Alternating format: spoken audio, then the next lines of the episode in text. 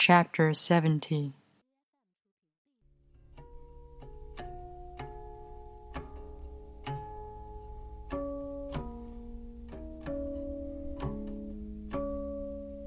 My teachings are easy to understand and easy to put into practice.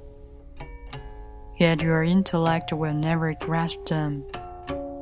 And if you try to practice them, you'll fail.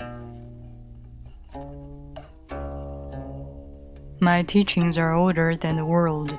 How can you grasp their meaning? If you want to know me, look inside your heart.